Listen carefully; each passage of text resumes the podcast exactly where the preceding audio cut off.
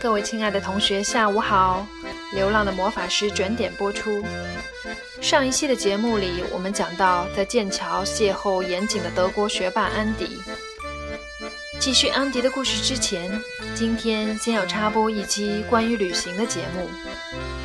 一路行走，爱自由，浪漫之都巴黎。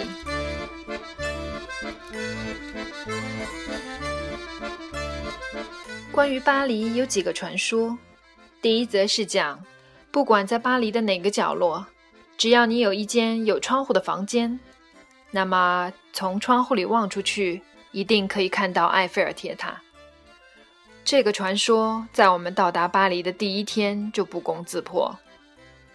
我们住在巴黎车站隔壁一家小旅店里，这家旅店，荷兰姑娘奥迪欧非常得意地告诉我，是他好不容易才找到的，物美价廉。有两星半的评级。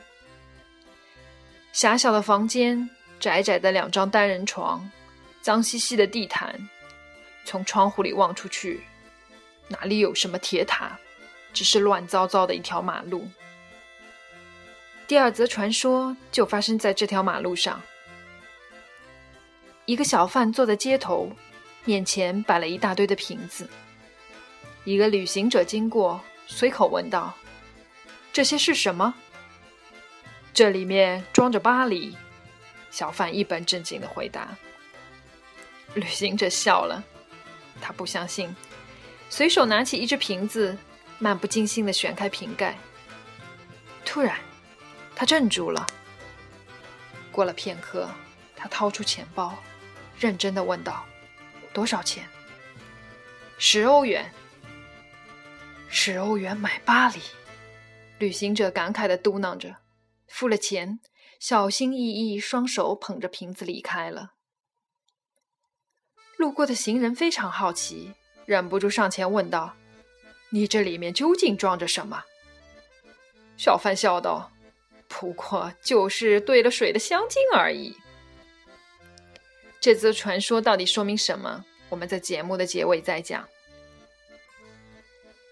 去巴黎，先去了卢浮宫。印象最深的并不是所谓的镇馆三宝——蒙娜丽莎、断臂维纳斯、胜利女神雕像，而是一尊叫做 Sleeping 和 m a p h r o d i t u s 的雕塑。这尊雕塑从背面看去，是一个身段极美的女子，在一张软垫上睡着了。绕到雕像正面，会发现这个女子却长着男性的生殖器。就是痴痴缠缠、阴阳交合、分也分不开的一体双性人。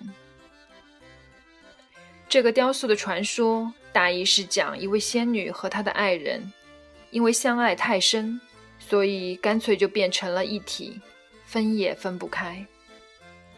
第一次见到这尊雕塑，懒惰的魔法师非常感动，觉得所谓的爱情，不正是这样，爱的炽烈，爱的忘我。所以才难得。但是几年以后，现在回头看看，假如爱情就是丧失自我，和对方完全变成一个人，那实在是一件太可怕的事情。从卢浮宫出来，去了巴黎圣母院。圣母院的外墙新近刚清洗过，完全没有阴森的感觉。排队上钟楼。顶层异常低矮，难怪钟楼怪人卡西莫多是个驼背。卡西莫多没能赢得吉普赛女郎埃斯梅拉达的爱情，尽管有一颗善良的心，尽管可以为她献出一切乃至生命，埃斯梅拉达始终只爱英俊的侍卫队长，薄情寡义的小人。而那个为了爱欲背弃上帝的教士，因为得不到便要毁灭。他将女郎送上了脚架。我站在钟楼顶上，眺望不远处的广场，那里应该就是埃斯梅拉达最后上脚架的地方，而我站的地方，也许就是卡西莫多最后亲手推下昔日恩人的地方。所有的爱恨情仇就在一瞬间灰飞烟灭。我看见屋顶四角的巨石雕像，他们静静托腮，凝视着远方，看人事变幻，上演不同的悲喜。他们却始终不变，就这样呆呆的伫立百年、千年。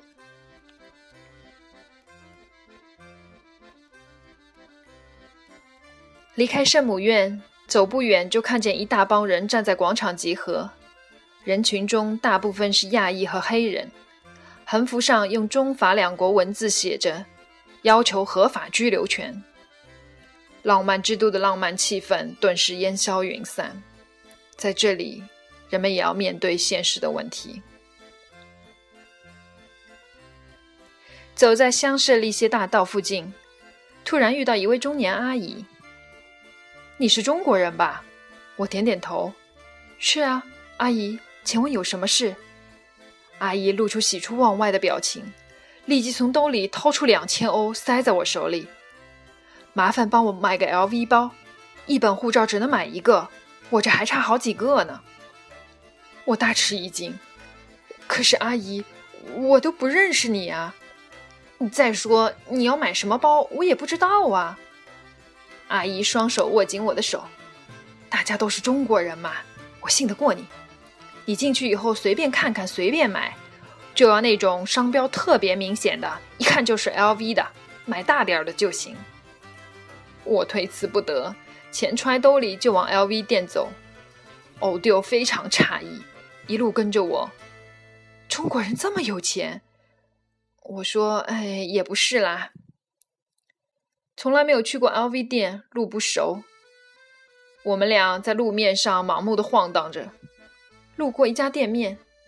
店主热情友好的走出来，对我说：“你是在找 LV 店的吧？就在前面不远了。”我晕倒，难道我脸上写着“我要买 LV” 吗？进了气派的店门，身着燕尾服的服务员翘着兰花小拇指，翩翩然就过来了。这位女士，欢迎光临，很荣幸为您服务。初时没几个客人。我也不好意思直说，我就要找个商标显眼的，装模作样在货架上浏览。过了一会儿，来了一波中国旅行团，迅速占领了整个店，吵吵嚷嚷，推推搡搡，瞬间这店就热闹了。我要三个，这个，还有那个。什么？一本护照只能买一个？为什么？没道理呀！一番吵嚷之后。却是有店员扭不过顾客，破格卖给一个人两个。招呼我的那位店员大概属于资深的，非常愤怒，先是冲着其他人使眼色，嘶啦嘶啦地，然后对着吵嚷的顾客一脸看不起。我匆忙选定了一个大包，掏出兜里的一叠钱，那位店员帮我包好，送我出门。出了门。我看见那位阿姨远远躲在街对面，冲我招手。我走过去，把包和剩余的钱给她，反复叮嘱千万不要再把钱随便给陌生人。她十分感激，硬要给我小费，我坚决谢绝了。她千恩万谢，我只敢远远站着。之前托别人也买了一个，店员都已经认识我了，不大好看。我一阵心酸。买奢侈品买到这份上，哪里有任何奢侈的感觉啊？看这位阿姨的打扮举止，并不是土豪。她要买这么多包，多半也是帮朋友代买或者回去送人的。中国旅行团大多购买力惊人，有的人因为确实钱多了烧，出国就是买东西；也有一些人，就像眼前这位阿姨。出国旅游并不是旁边小菜场买颗青菜。好不容易出国一趟，光看看风景、拍拍照是不够的，必须有实实在在的东西带回去，证明给周围人看，咱出国了，咱玩得很潇洒。中国人的面子是融入骨髓、渗入血液的一种信仰，必须活在别人的眼里，不然就会不自在。逛完香榭丽榭大道，天色已经渐渐的暗了。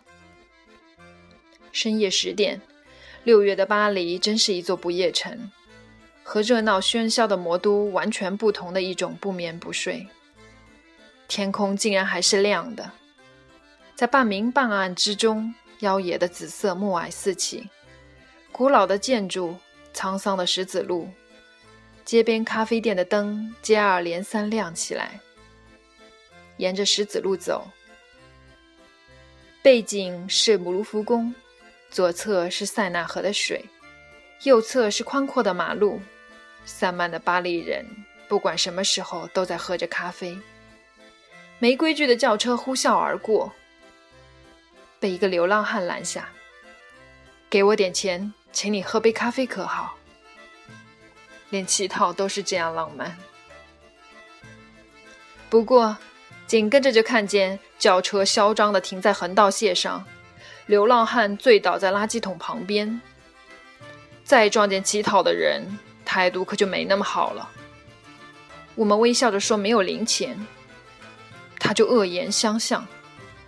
这里竟然真的是巴黎。回到开篇的那个传说，小贩的瓶子里究竟装的是什么？我想，大概也就像巴黎留给每个人的印象一样，可能只是兑了水的香精，但对有些人来说。